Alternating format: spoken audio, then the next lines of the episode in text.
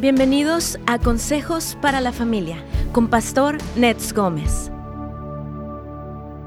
Gracias, amigo. Buenos días. Aquí estamos en su programa Buenas Nuevas para la Familia. Como saben, hoy es día viernes, día de preguntas y respuestas de cualquier tema. Aquí está Pastor Nets Gómez para contestarle bíblicamente. Así que abrimos las líneas. Usted puede llamarnos al 1 800 450-4302, 1-800-450-4302 o a través de WhatsApp al 626-223-5418. Pastor, ¿cómo está? Buenos días. ¿Cómo estás, Carlitos? ¿Bien?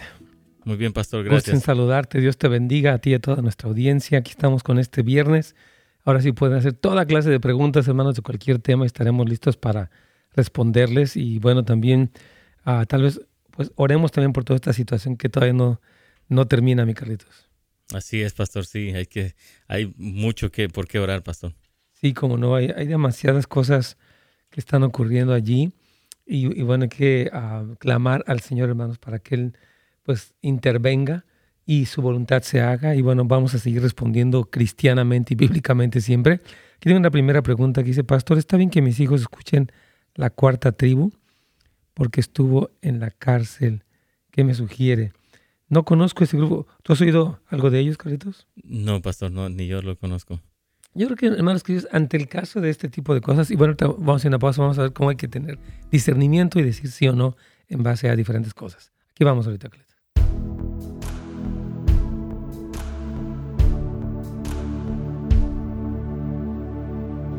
Aquí estamos, hermanos queridos. Buenos días a todos. Un gusto que nos acompañen. Aquí está el pastor Adolfo. Saludos para él también nuestra hermana Quispe, buenos días.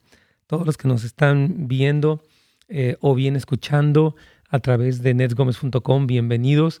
Hoy pueden elaborar sus preguntas, hermanos, ya sea a través de, también del chat ahí en nuestro canal de YouTube uh, de Pastor Nets Gómez o bien en Facebook también pueden poner su pregunta.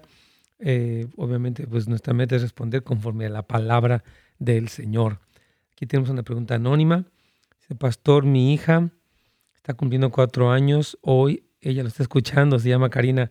Hola Karinita, ¿cómo estás? Feliz cumpleaños, Dios te bendiga.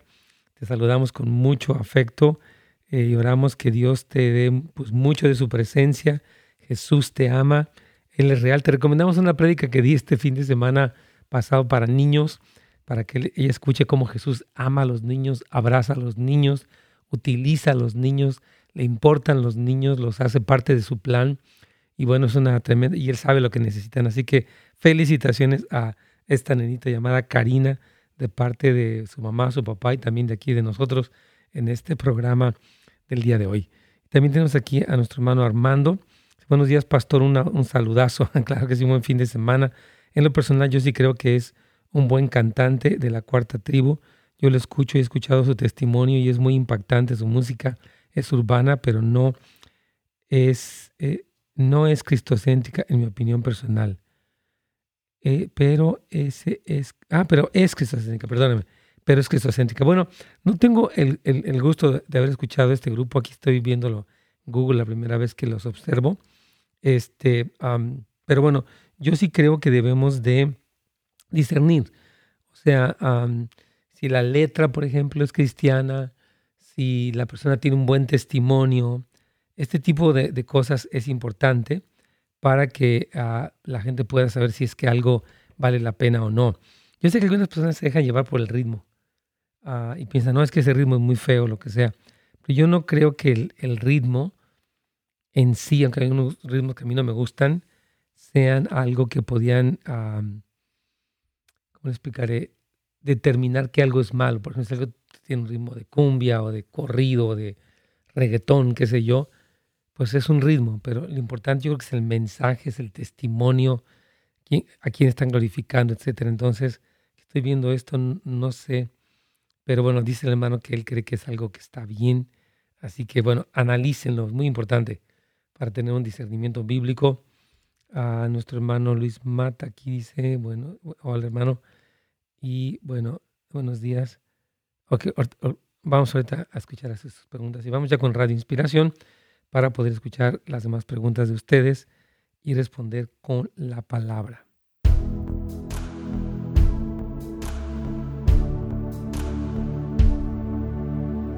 ¿Pastor? Aquí estamos, querido Carlitos, con un montonal de preguntas. Ya nos están bombardeando.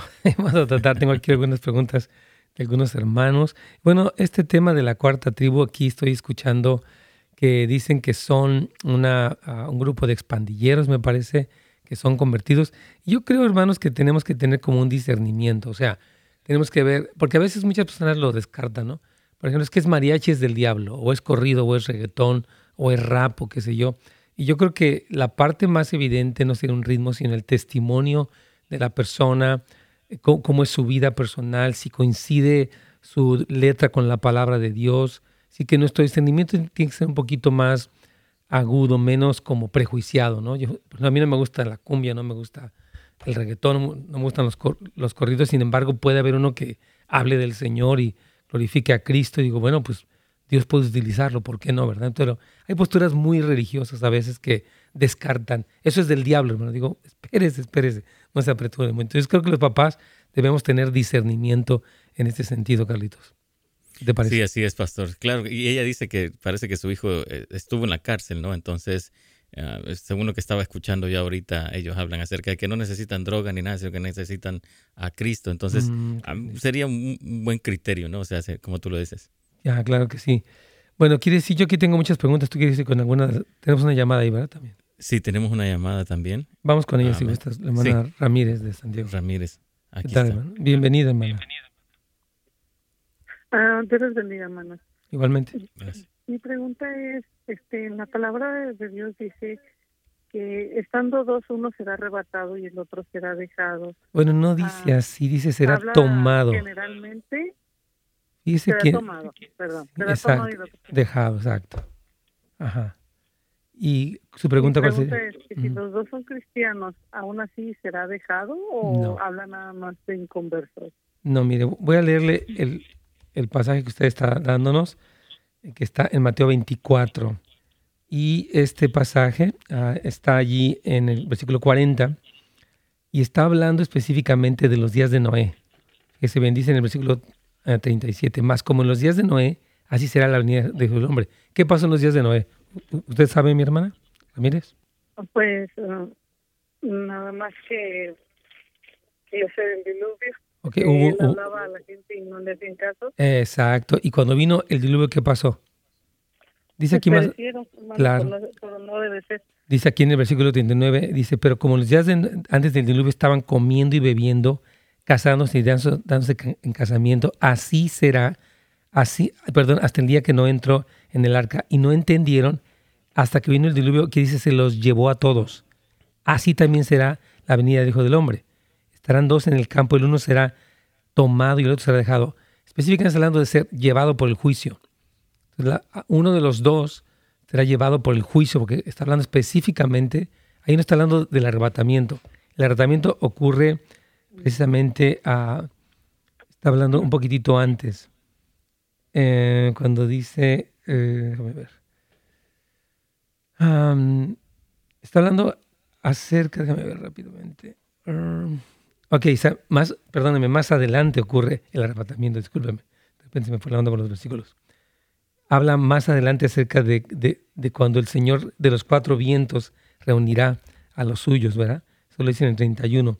Y enviará con voz de trompeta y juntará los de los cuatro vientos. Entonces, Cristo está hablando del arrebatamiento en otro momento, pero en ese, en ese versículo de uno tomado y uno dejado está hablando acerca del juicio, que será similar a los días de Noé, cuando uno será arrastrado por el juicio y otro será dejado. Ahora, obviamente, eh, los que van a ser más perjudicados durante lo que son los sellos, las trompetas y las copas de la ira, van a ser, y específicamente las copas de la ira van a ser los que están sellados con el, con, con- con el número y la marca y el nombre de la bestia. Entonces no es como que, oh, ya le tocó, estaban dos cristianos, pues ya le tocó a uno ni modo, porque dice, no, Eh, está hablando de que habrá personas juntas y tal vez estén muy cercanas, pero va a haber una distinción entre los que estaban con el Señor, como en el tiempo de Noé. En el tiempo de Noé, él y su familia fue preservado y todos los impíos fueron dejados, ¿verdad? Entonces, fueron, fueron arrastrados. Noé y su familia fueron preservados y toda la demás gente fue arrastrada por el diluvio y murieron. Entonces, está hablando de eso, pero no, no quiere decir que porque están dos y son cristianos, ya ni modo se, le tocó porque así decía, no, no se trata de eso, mi hermana Ramírez. Oh, muchísimas gracias, hermano. Claro que sí, Dios me la bendiga para servirle. Amén. Este, bueno, quiero decirles, déjame ver rápidamente, aquí tengo una pregunta de nuestro hermano. Dice lo siguiente aquí mi hermano. Pastor, en mi iglesia el pastor ora por personas supuestamente endemoniadas. Ellos se ponen agresivos y gritan. ¿Cómo saber si es verdad o es un show? Wow. Bueno, hay que conocer los casos de qué está pasando. La Biblia habla de la liberación de endemoniados. Jesucristo liberó endemoniados. Algunos estaban en el, en el templo, en la sinagoga específicamente. Y cuando Jesús venía, le decían, has venido a atormentarnos de tiempo, etcétera. Jesús los, los callaba y los reprendía y los echaba fuera. Entonces, la liberación de endemoniados es algo que ocurrió en el libro de los Hechos también. Pablo libera a una mujer endemoniada en Hechos 16, etcétera. Entonces, esto es, es real. Ahora, que en su iglesia ocurran liberaciones, no sé. Yo creo que puede ser que sí o puede ser que no. Algo que también hemos observado mucho es que hay demasiado emocionalismo. Muchas personas, más que un demonio, son sus emociones.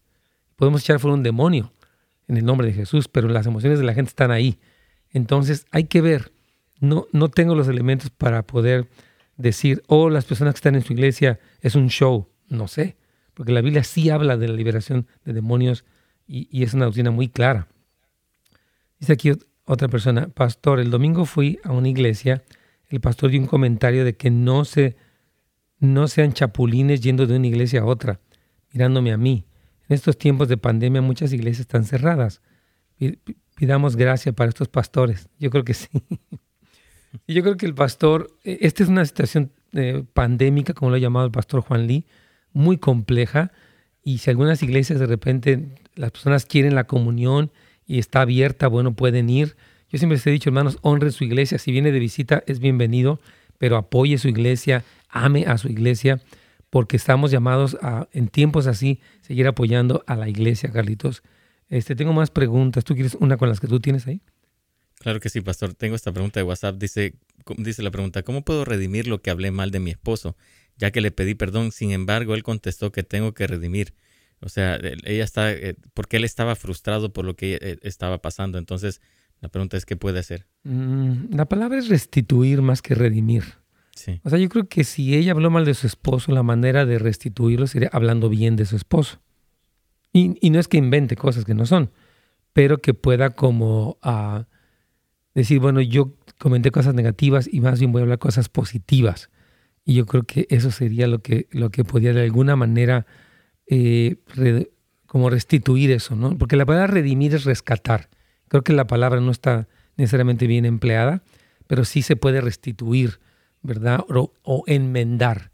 Por ejemplo, yo hablé mal de alguien y digo, ¿sabes qué? Quiero pedir disculpas por lo que hablé de esta persona, no era así y quiero, o sea, eh, ahora sí que enmendar su nombre, ¿no? Es decir, de alguna manera ensuciar su nombre, puedo recuperar eso, tratar de resarcir el daño. Sería eso. Vamos a una pausa, Carlitos.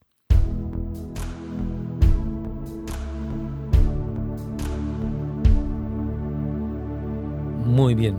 Bueno, aquí nos pregunta Julián, Pastor, una pregunta. Una pareja que acaba de recibir a Cristo en sus corazones quieren bautizarse, pero no son casados. ¿Qué debería de hacerse primero? Hermanos, el bautismo eh, viene de, o sea, el, el, preámbulo bíblico para el bautismo, según lo dice la Escritura, es el arrepentimiento. Ahora, si una persona está viviendo en fornicación, que es un pecado, porque no están casados, deberían de mostrar su arrepentimiento casándose y entonces se bautizarán. Porque ¿de qué serviría que se bautizaran si no se arrepintieron? ¿Verdad? Entonces, el arrepentimiento dice, arrepentíos y bautícese cada uno, dice en Hechos capítulo 2, capítulo 4. Entonces, por eso sí, no es tanto el rito de que, ah, pues ya vamos a bautizarnos. El punto es el arrepentimiento. Y el arrepentimiento es un cambio de vida. O sea, yo tengo un, tuve un encuentro con Cristo y me arrepiento del pecado y dejo mi vida anterior y demuestro mi fe y mi obediencia y mi arrepentimiento bautizándome. Pero si yo no me he arrepentido completamente, ¿por qué me bautizaría? Entonces creo que sí es importante, hermano Julián, eso, este, comentarles a ellos, pues esto, ¿no? Que en realidad no se trata de simplemente bautizarse, ¿no? No es un rito.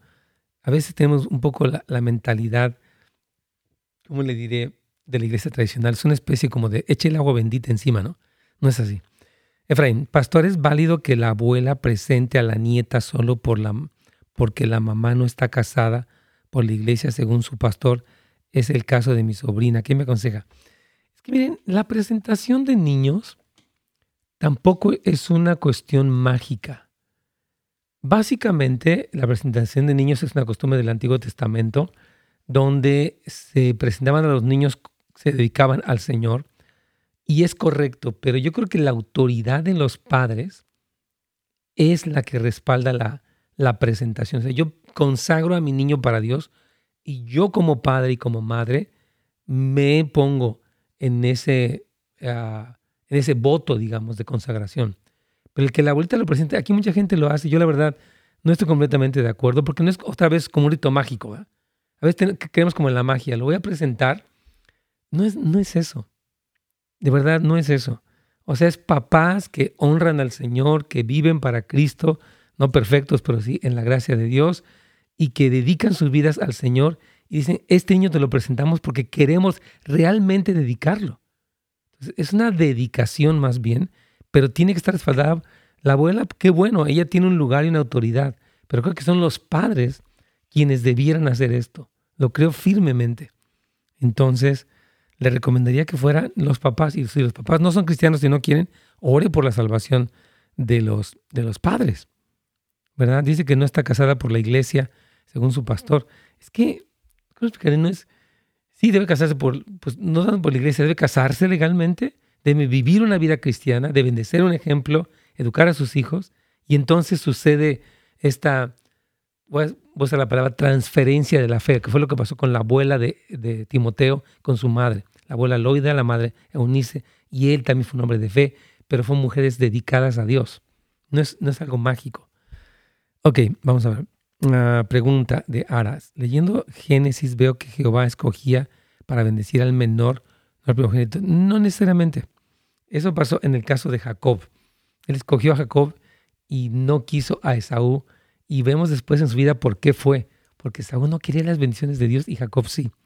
Entonces no siempre escogía al menor. Pasó en el caso también de Efraín y de Manasés. Y hay, algunos casos donde ocurre así, pero en realidad no es un caso generalizado, hermana Ara. Ocurre, pero no, no siempre ocurre así.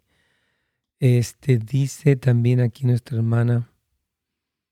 Mm. Hola, pastor, una pregunta. Bueno, vamos aquí a conectarnos.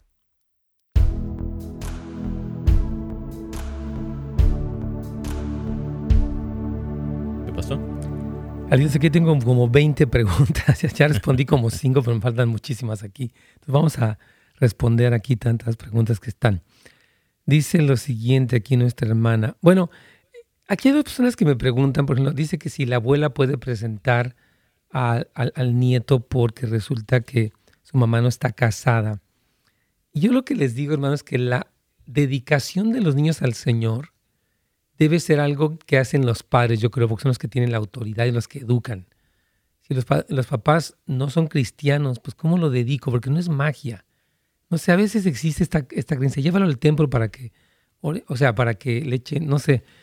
Yo creo que una consagración de un hijo no ocurre como un o sea, es bueno que uno diga, yo dedico, pero el esposo y la esposa dicen, tú y yo amamos al Señor. Estamos orando por nuestro hijo. Queremos vivir una vida cristiana y vamos a dedicarlo para que este niño cumpla su propósito en Dios. Y esa dedicación tiene más sentido a que algo que como que los papás están en otro planeta, ¿no, Carlitos? Yo creo. Sí, pastor, yo creo que a veces se, crea como una cultura o algo que viene así de generaciones, ¿no? Creen que, como tú lo dices, bueno, que vaya alguien pues y que lo haga, ¿no? O sea, nosotros tal vez no estamos listos, pero sí. Yo, creo que venimos mucho de la religión tradicional, ¿no? Donde te echaban agua bendita. Porque también aquel hermano decía que una pareja no está casada y se quiere bautizar. Yo digo, bueno, ¿por qué se bautizarían si no se han arrepentido? El vivir en fornicación es un pecado. Entonces, si yo me bautizo sin arrepentirme, mi bautismo es inútil. Porque dice la palabra en Hechos que arrepentíos y bautícese. Entonces, la, la demostración del arrepentimiento es un cambio de vida y el bautismo es el demostración del cambio de vida. Es una profesión pública de que he renunciado a mi vieja manera de vivir y vivo para el Señor, lo confieso como Señor. Entonces, ¿por qué me bautizaría sin mostrar un arrepentimiento genuino? ¿De qué me serviría? Pero es que creemos en la magia. O sea, como que yo, yo me sumerjo en el agua. No, el bautismo es un acto de fe. Yo me identifico con la muerte de Cristo porque moría mi viejo hombre y resucito una vida nueva. Entonces tenemos que entender que no es como mágico. Si la persona no se ha arrepentido y se bautiza, es completamente inútil. ¿No, Carlitos? Sí, claro que sí. O sea, sí, o sea, tenemos que como quitar esas ideas que traemos y, ser bíblicos, ¿no? Y, basarnos en lo que la palabra de Dios dice. Ok, dice, uh, bueno, tenemos aquí otra pregunta. Dice, mi, mi hija me dice, hermano Travis, dice, que me tiene rencor y que me odia porque yo le fui infiel a su mamá, pero al mismo tiempo siempre me está pidiendo, me pide dinero y me manipula. Bueno, querido, mire, obviamente la traición de un padre a su, o sea, a la madre, a la esposa, para los hijos va a ser sumamente doloroso. Eso es una realidad y es un pecado, ¿verdad? Ahora, eso es doloroso y su hija necesita pues perdonar, resolver, etc. Ahora, que ella lo, utilice la culpabilidad de usted para manipularlo es muy probable. Tú fuiste horrible con mi mamá, dame mil dólares. Entonces, yo creo que decirle, mira hija, yo te amo y yo sé que cometí un, un error muy grave, dañé a tu mamá, a ustedes, ya me arrepentí, te pido que me perdones para tu bien y para lo que la Biblia manda, ¿verdad? Pero de ahí a que yo te dé dando dinero, te puedo ayudar un poco, pero tú tienes que ser responsable, tienes que trabajar, tienes que estudiar, ¿verdad? Porque no podemos permitir que nuestros hijos, basados en nuestra culpabilidad, nos, se vuelvan ellos irresponsables y nos saquen lo que no se debe, Carlitos. Mm, ¿Te parece? Sí, eh, así es, pastor. Wow, está, interesante. Amén. ¿Qué opina usted de los pastores que se dedican a robar miembros de otras iglesias en vez de predicar a los mundanos? Ay, Padre mío. Bueno, miren, yo quiero decirles algo que hay personas que sí les quieren sacar personas de, otras iglesias y creo que no está bien. Eso creo que es incorrecto y creo que sí debemos predicar como la Biblia dice en la Gran Comisión, como Jesús lo dijo en Mateo 28, 19 al 20, que prediquemos el Evangelio a toda criatura, ¿verdad? Entonces, creo que es la connotación de usted suena muy negativa. Pastores que roban y que, en vez de predicar, o sea, creo que hay que orar por esos pastores. Creo que el pastor no debe hacer eso y creo que sí debe predicar el evangelio, pero tenga cuidado de que su percepción no sea negativa, amargada, y que diga, hay pastor, ¿qué opinas de los pastores? Como que generaliza. Yo he conocido, no sé tú, tú, en tus años que llevas de cristiano, ¿cuántos pastores has conocido que roban miembros de las iglesias? Yo conocí, tengo de, de cristiano 45 años, he sabido de uno que otro, pero no es como que pastores. No, sé, ¿tú qué piensas de esto, Carlitos? Yo creo que sí, pastor. E, en realidad sí, a veces tenemos ese prejuicio, ¿no? Porque tal vez lo vimos en alguien y creemos que, como tú lo dices, generalizamos, pero en realidad no es así. O sea, como tú lo has dicho, ¿no? Las almas son de Cristo primero, ¿verdad? Y, después yo creo que eh, no, es tanto como que todos están así. Yo, yo creo que generalizar no es, no es una buena idea. Cuando dicen los salvadoreños o los mexicanos, no puedo generalizar. Tal vez en cuestiones culturales, por ejemplo, usan sombrero, puede ser, pero ni siquiera todos usan sombrero. Bueno, dice nuestra hermana Tere. Pastor, buenos días. Tengo una pregunta en 1 Corintios 15, 29. Dice, de otra manera, los que se bautizan por los muertos, ¿por qué lo harían? Si los muertos no resucitan, ¿para qué bautizarse por ellos? No entiendo, ¿puedo bautizarme por alguien que haya muerto, aunque no sé si aceptó a Cristo? Muchas gracias por su respuesta. Precio, ok. Expliquemos específicamente este, este punto. En 1 Corintios 15, 29, Pablo está todo el capítulo 15 hablando de, la resurrección de los muertos y habla de los cuerpos animales, de los cuerpos celestiales, de la gloria y la resurrección. Increíble pasaje, largo y increíble pasaje. Eh, Pablo está apelando a la incredulidad de algunos creyentes de Corintio que no creían, o sea, ellos no creían en la resurrección. Y él les hace una pregunta, ¿algunos de ustedes se bautizan por los muertos? No es que sea una costumbre bíblica, no existe ningún versículo bíblico que, respalde el que una persona se bautice. O oh, mi tía se murió, no era cristiana, me voy a bautizar con ella, por ella.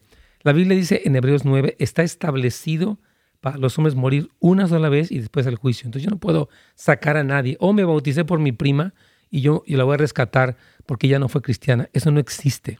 Ahora, este pasaje les dice a ellos, ustedes tenían esta creencia y bien que se bautizaban porque ahora que son cristianos, no, o sea, no creen en la, resurrección. O sea, que se están contradiciendo. Antes se bautizaban por los muertos porque creían en la resurrección. Y ahora que son cristianos, no creen en la resurrección.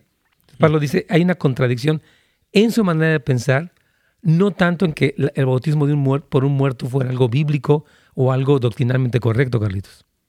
Wow. Sí, así Wow, pastor, Así es. está interesante. Así es. Tengo es- una es- pregunta aquí. Vamos, si de, gustas. de- de WhatsApp. Esta está larga, dice. ah, tengo una niña de 7 años. Desde que ella tenía 5 años la escuchaba hablar catalogándose como niño y hasta hace la voz gruesa y dice que es papá cuando juega. Cuando yo la concebí tuve que tomar medicamentos hormonales y ella nace con un problema hormonal y ella entró en tratamiento. Yo no sabía que era, e- eran hormonas y era recetado por el ginecólogo. Al ir a una segunda opinión me dijo que estuvo mal lo que recetaron. Cuando le escuché jugar así, cuando le escucho jugar así me molesta y la regaño.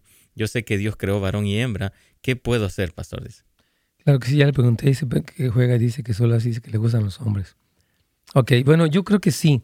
Existen muchos factores muy complejos en lo que es la identidad de género. O sea, que la persona, porque nuestro género biológico, que es con el que nacemos, gracias a Dios, no constituye solamente la parte biológica en sí, sino la mentalidad y todo lo demás, ¿no? Ahora, factores hormonales, factores de trato, de cercanía con el padre, la ruptura de la relación de los padres, eh, un padre demasiado estricto, eh, la ausencia del padre, eh, el abuso sexual, el abuso emocional, contribuyen a la confusión. Ahora, yo creo que el punto no es regañarla. Si es una niña y está muy pequeñita y hay que explicarle quién es ella. Y más si hubo algún trasfondo hormonal, pues es por lo que puede haber habido. Las hormonas sí producen una serie de cosas en, nosotros, ¿no? Entonces creo que no la regañe, ayúdela a entender quién es ella. Vamos a hacer una pausa, Carlitos.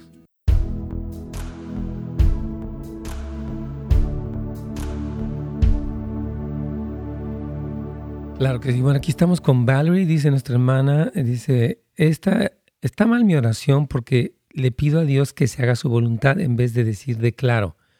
Muy buena pregunta, Valerie. Voy a explicarle, mi querida hermana. No es, acuérdense que nuestra oración no es un rito religioso donde yo hablo sin parar y declaro sin parar. Es un diálogo con Dios. Ahora, Jesucristo en el Padre nuestro, la oración de Mateo 6, nos enseñó a orar, Padre nuestro que estás en los cielos, santificado sea tu nombre. Venga nuestro reino y hágase tu voluntad. Jesús oró también en, en el huerto de Getsemaní, no mi voluntad sino la tuya. Entonces, el pedir la voluntad de Dios es bíblico.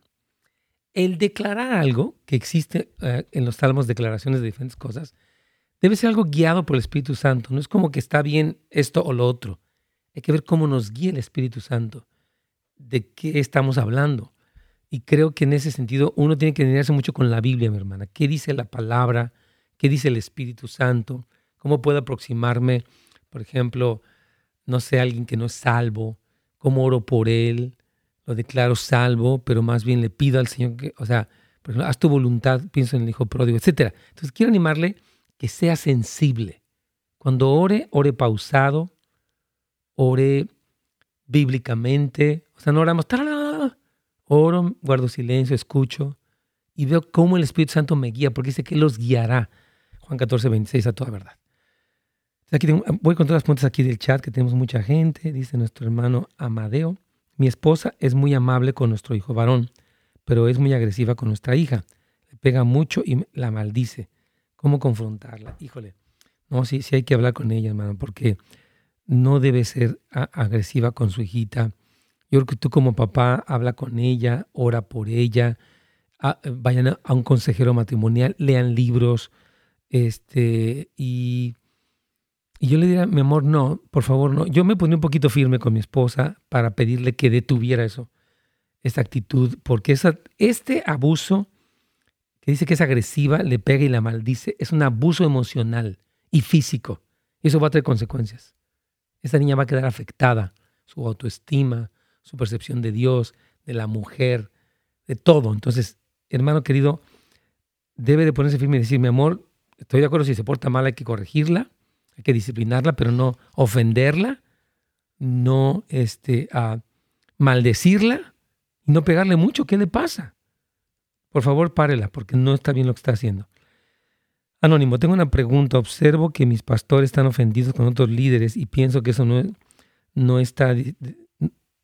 Eso está deteniendo el crecimiento de la iglesia y también siento que no hay una estructura porque también están en un proceso de cambios.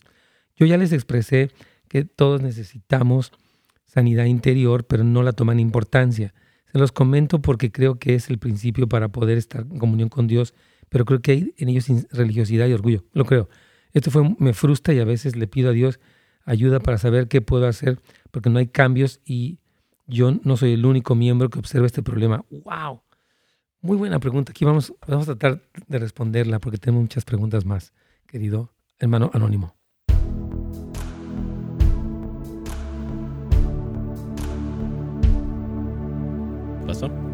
Así tengo como 30 preguntas, pero vamos a ir este, a... Mm, quedamos todavía a medias de esta o, terminamos la de la niña? No, ya, ya hablamos de la niña. Ok, si gustas, vamos con la que tienes ahí, una llamada. Yo enseguida voy a, tengo muchísimas más preguntas aquí, Carlitos. Perfecto. Aquí tenemos a Luz, pastor. Bienvenida, buenos días. buenos días, Dios lo bendiga, hermanito. Igualmente. Quería consultarle algo.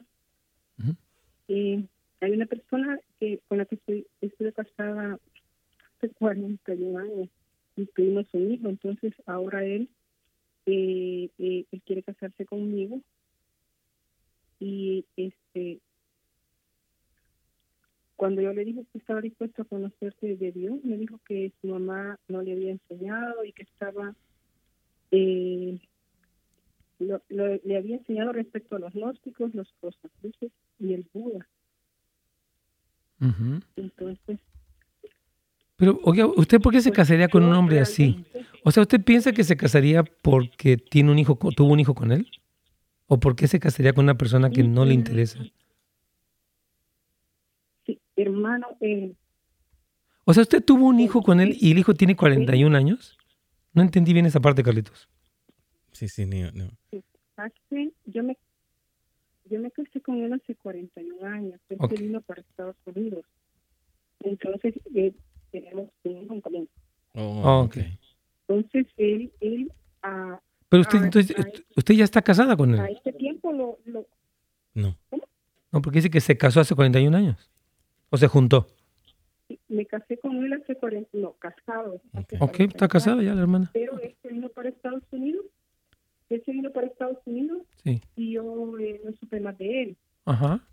Entonces, a los a esta fecha, pues, eh, hace unos meses lo eh, mi hijo lo, lo, encontró, se puede decir, se comunicó con él.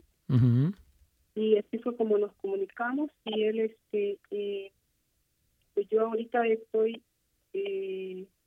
con un programa de, de, Entonces okay. él dijo que que, que por qué no lo habíamos buscado antes. Entonces, este, que él nos quería ayudar.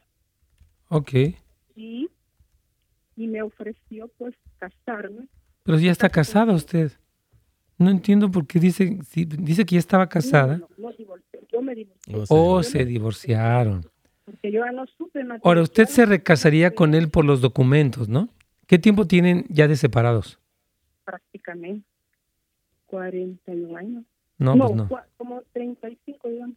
O sea, es que mi punto aquí es este, hermana. Si usted hace algo por la conveniencia de los papeles, pero usted es cristiana, usted está en un error porque la Biblia dice no os unáis en yugo desigual con un incrédulo. O sea, no creo que usted se metiera en un pacto delante de la ley, delante de Dios, como es el matrimonio, que es sagrado, por cuestión de los documentos. Porque él es una persona que dice que es agnóstico y Buda y no sé qué tanto. Entonces, yo no sacrificaría mi cristianismo o lo que Dios me dice con tal de tener unos documentos, la verdad. Escogería antes honrar a Dios que mi conveniencia personal. Sí, hermano, este, yo hasta ahorita pues dejé eso en... ¿Pero qué piensa de lo que le estoy diciendo? Sí. Pues es lo que yo pienso también, hermano. Ah, pues estamos confirmando. Entonces, lo siento mucho, tú no eres cristiano, gracias por tu ayuda, pero no gracias porque no, o sea, yo no, yo, tú no, ¿qué tienes tú que ver con Dios? Y, y casarme contigo por papeles no lo veo ético, o sea, esto no es correcto. Yo me casaría porque me casaría con alguien, no como, no como algo. Uno de los síntomas del último tiempo es que se casaban y se daban en casamiento. Nunca tomaría mi, mi matrimonio a la ligera de que, pues total, me caso, agarro papeles y ya luego vemos que y luego ya me divorcio. ¿What? ¿Qué es eso? Completamente antibíblico. Sí, no, yo entiendo eso, hermano. O sea, eh, bueno, prácticamente él lo que quiere es una esposa, ¿verdad? Bueno, pero usted quiere a un hombre que no es cristiano. No, hermano, pues sí, a eso, eh, yo realmente... Entonces no entiendo la pregunta. Pienso igual, igual que usted, pero, yo, yo, yo decía que si él recibía a Jesús como Salvador de su vida y que, que quería seguir el camino de Cristo, pues había una posibilidad. Bueno, pero él tenía que convertirse no por usted. Hay gentes que se convierten o quiere una esposa. Hazte cristiano, ok, cómo no. Vamos el domingo, yo me bautizo la semana que viene, ya estuvo. No, usted sería cometer un grave error en decirle, si recibes a Cristo me caso contigo. Pues va a recibir a Cristo, pero no, no va a ser real. Va a ser un trueque. Yo, me, yo, me, yo lo recibo pues para tener esposa. No, hermana querida. Es que es obvio. Él tendría que tener una conversión por su cuenta, arrepentirse porque él realmente lo quiere hacer y después, si es que demuestra un cristianismo prolongado, podría ser que usted dijera, ok, él es cristiano, pero no me está diciendo, oh, yo recibo a Cristo, ¿cómo no? Vamos ahí, ¿qué más? ¿Qué otro papel tengo que llenar? No, hermanita, por favor, sea muy prudente, porque no es bueno que ya a estas alturas del partido hagamos este tipo de cosas. Ya, ya uno no está, ya uno ya está viejo, hermana, como para andar haciendo cosas así. La verdad. Digo, no digo que usted esté mayor, pero digo, si ya tiene 41 años ahí que pasó eso, imagino que usted tiene, no sé, por lo menos 50 y tantos, ¿verdad? Entonces no creo que usted a estas alturas de su vida cometiera un error de este tamaño. Tiene razón, hermano. Yo le agradezco este su, eh, su amabilidad y, y, su conocimiento, su sabiduría, pues para contestarme únicamente, pues. Sí, hermana, Dios me la bendiga y. Y agradezco porque está, está. Eh, sí Está, está Kerman. Pues, sí, exacto. Qué bueno que le confirmamos para que usted se sienta segura de que no, no voy a hacer esto. Dios la bendiga, hermana Luz. Gracias por su llamada. Amén.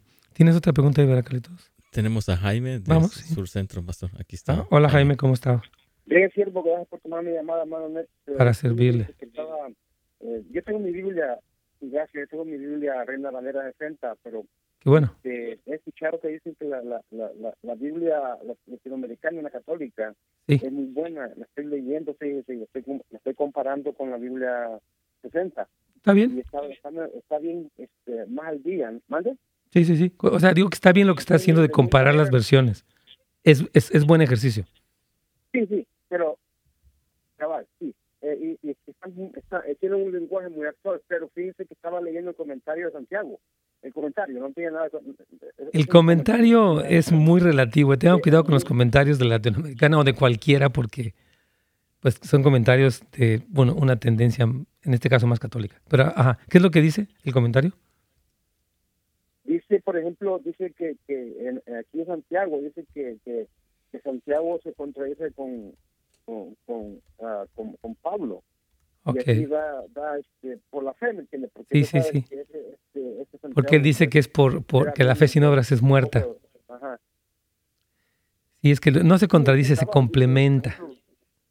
Ajá, por ejemplo, el comentario, se lo voy a leer rápido. Uno de los puntos de esta carta que más ha llamado la atención es la insistencia muy fuerte de Santiago en la inutilidad de la fe que se traduce en las obras. Sí.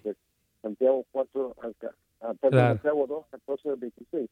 esta, esta insistencia contrasta en las afirmaciones de Pablo, quien especialmente en, en Gálatas 5 y Romanos claro. 4, Así es. afirma que somos salvos por, por, por fe y no por las obras. Claro. por último dice, es imposible negar la, la intención de Disculpe que vamos a ir a una pausa, hermano Jaimito. Danos tiempo, vamos y venimos.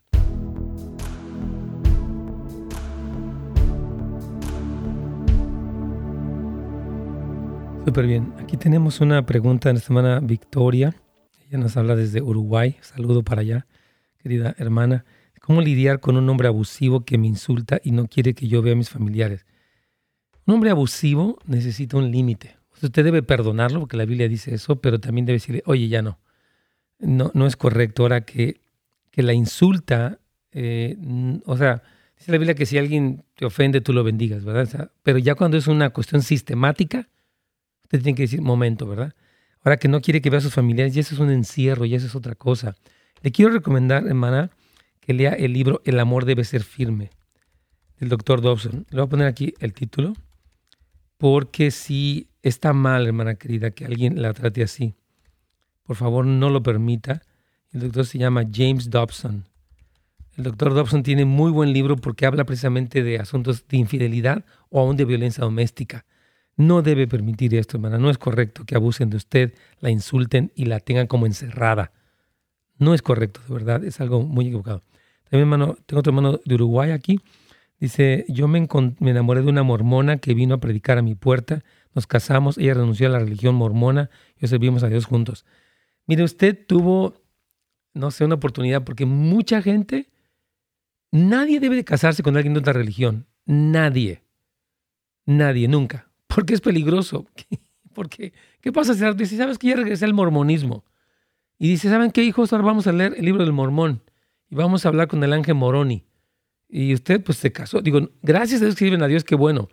Y se me hace un buen testimonio, pero tengan cuidado. Ah, pues la convierto, me caso con una testiga de Jehová o me caso con una musulmana y la convierto. Híjole, qué riesgo tan grande, hermanos. Yo no me aventaría un riesgo de este tamaño, ni de broma. Porque el Señor dice, no te unas en yugo desigual con un incrédulo. Entonces, yo creo que Dios tuvo misericordia de usted, pero hay que tener mucho cuidado porque si no la riega medio feo. Ok, vamos aquí, tenemos a nuestra hermana anónima, donde ella me decía, ah, ok, sí. Em, tengo una pregunta sobre que mis pastores. Ok, estos pastores ofendidos, hermana querida, que no le dan importancia a la sanidad interior y son religiosos, yo creo que de veras, ore por ellos. Ahora, cuando un pastor está en ese nivel, iba a decirle algo, usted puede decidir seguir allí, lo cual es completamente respetable, o decir, ¿sabes qué? Voy a dar mucho tiempo por ellos, voy a hacer lo posible, pero si no, yo puedo buscar la dirección de Dios para ir a otro lugar. No, yo, yo estoy súper en contra de que las personas, como decía alguien, ahí cambien de iglesia en iglesia, no creo que está bien. Pero también creo que cuando existe una cuestión de un liderazgo que no tiene una madurez, que hay un estancamiento en ellos, creo que es incorrecto. Entonces hay que someterlo mucho. Digo, usted me está haciendo una pregunta y tenemos, estamos platicando ya por dos, tres minutos, es un tema largo, yo creo. Le recomendaría buscar al Señor en oración y en ayuno y buscar consejería para enterarnos un poco más. Pero sí, eh, creo que, porque usted dice que están ofendidos. Un pastor ofendido va a transmitir amargura, es la verdad. Entonces hay que tener mucho cuidado con eso porque hay que orar por él y decir, Señor, sana. Pero si él no quiere sanar, lo que está impartiendo no es correcto. También dice que, está deteniendo el crecimiento de la iglesia. Ustedes tienen un, discernimiento correcto. Un pastor amargado va a detener el crecimiento de la iglesia.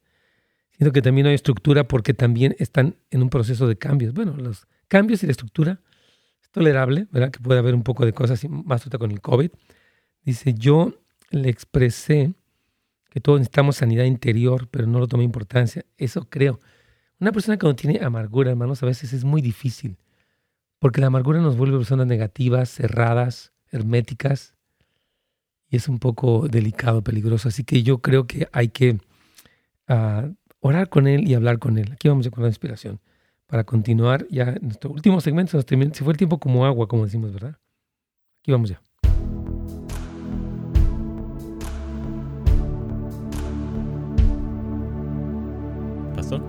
Claro que sí, Carlitos. Entonces, ah, ¿con quién vamos? Estamos con, con, Jaime, ¿verdad? Con Jaime, sí, ya terminando con Jaime. Ah, ok, entonces, querido Jaimito, mire, ah, en cuanto al asunto de la fe, eh, me gustaría mucho que usted eh, abriera su Biblia en Efesios capítulo 2, versículos 8, 9 y 10.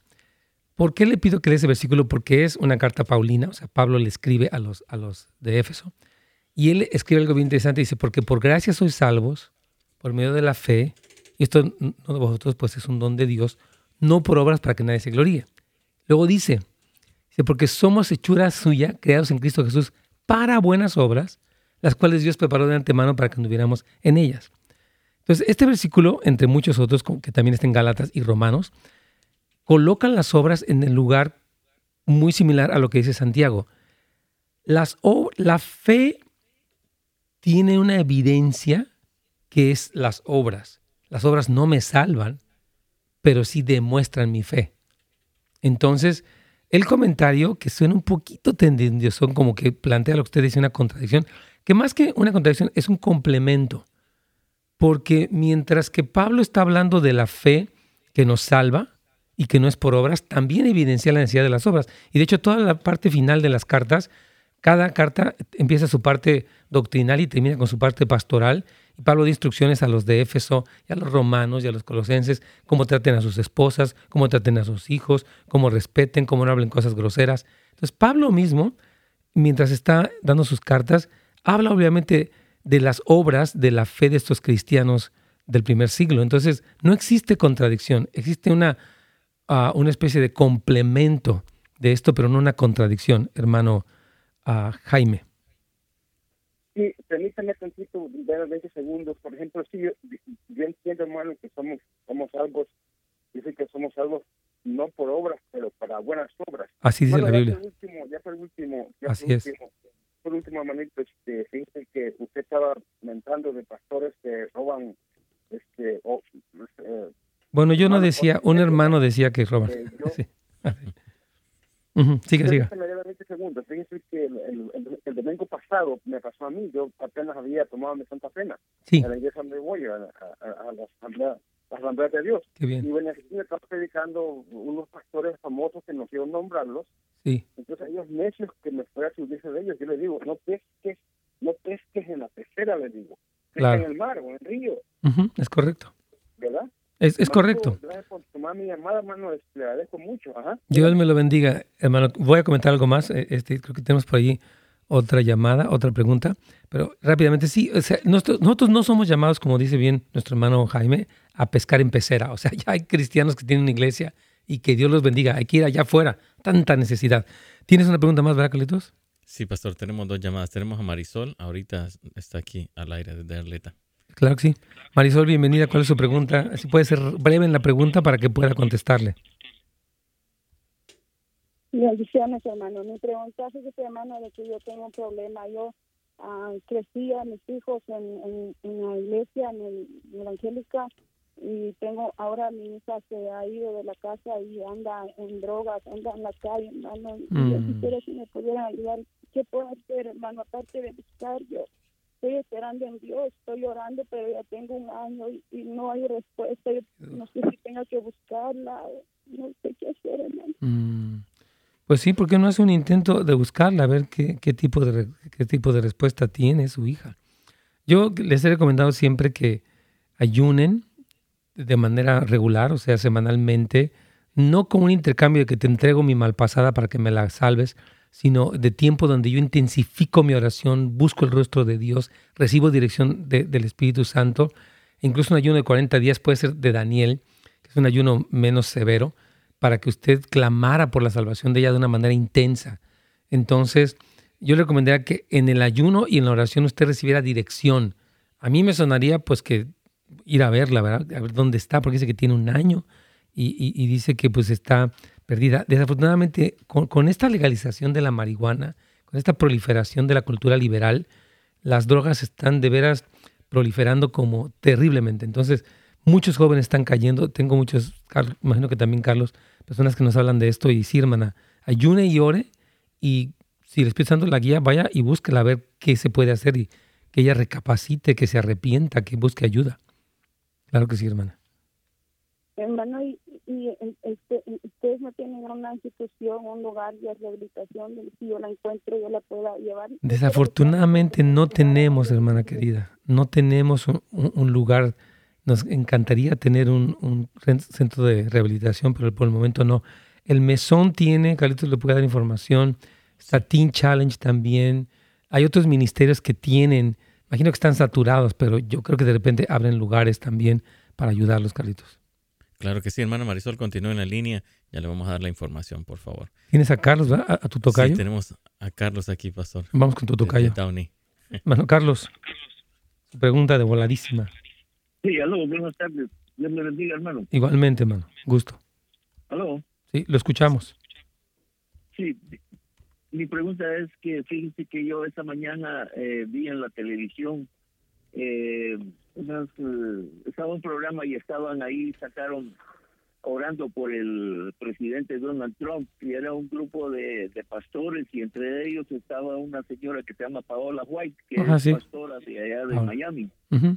Y esta señora eh, estaba diciendo que la victoria venía no sé qué victoria era, pero decía que la victoria venía y entonces se estaba invocando y decía, ángeles de África, vengan a ayudarnos, ángeles de Centroamérica, vengan a ayudarnos, ángeles de Europa, vengan a ayudarnos. Y quisiera saber qué ángeles son esos, hermano, y si uno puede invocar ángeles en vez del Señor. Bueno, sería bueno preguntarle a ella, porque no sé a qué se refería. no sé, pero sí, es un poco raro. No existe ninguna referencia en la Biblia de invocar ángeles de ninguna manera. Este, los ángeles son, dice eh, Hebreos, enviados para servicio de los, del pueblo de Dios. No existe ningún tipo de invocación angelical. Ah, la verdad no sé a qué se refiere, hermano querido. Yo creo que tal vez puede sonar erróneo lo que estaba haciendo, pero no puedo juzgarla, no sé a qué se refería. Gracias, hermano Carlos, y buen comentario. Carlitos, yo creo que se nos terminó el tiempo el día de hoy.